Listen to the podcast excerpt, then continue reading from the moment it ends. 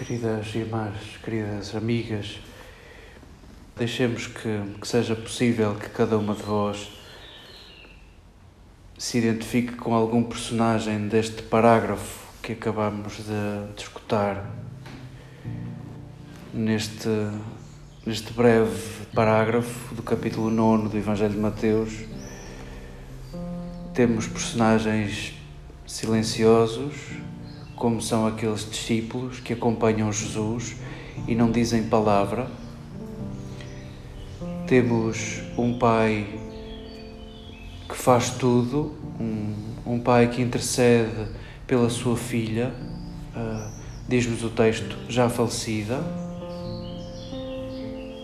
Temos uma, uma mulher anónima a quem Jesus ineditamente singularmente trata por filha,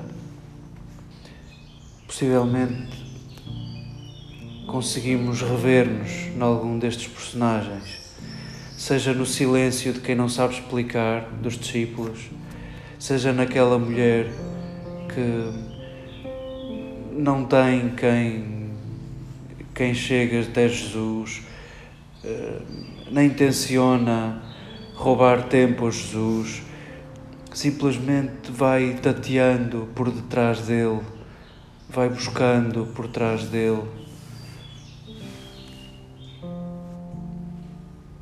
Aquela menina que, cuja esperança já morreu e alguém intercede por ela. Talvez não seja difícil revermos-nos em algum destes personagens e e que bom se assim for. Aproximamo-nos pelas palavras, aproximamo-nos da palavra, da palavra que nos cura, da palavra que nos liberta, da palavra que nos amplia, da palavra que alivia a nossa carga, que é Jesus.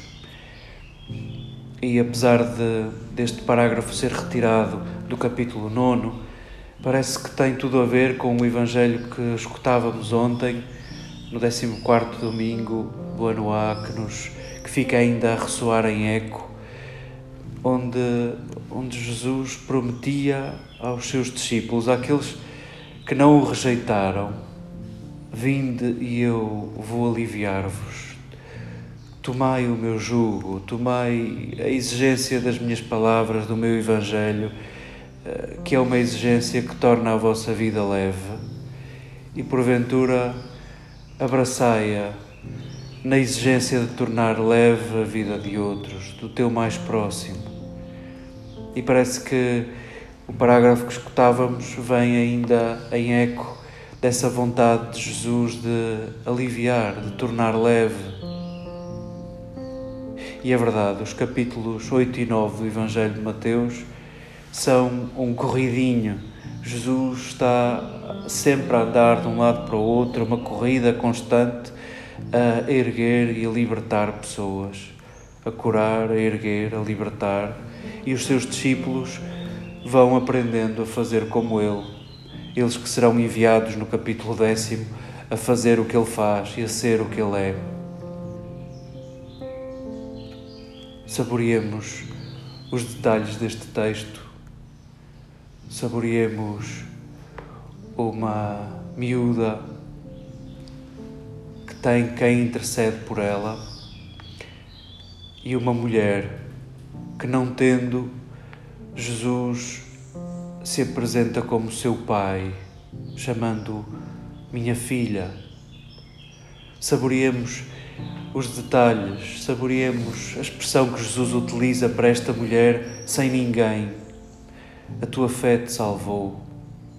E fé, lembramos do verbo hebraico aman, que significa amarrar. A fé tem mais que ver com laços do que com conhecimento.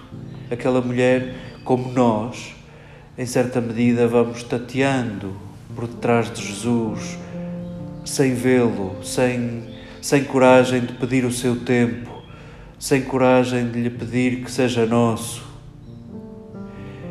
E e é essa mulher desamparada. Jesus trata por filha e diz que isso a salvou.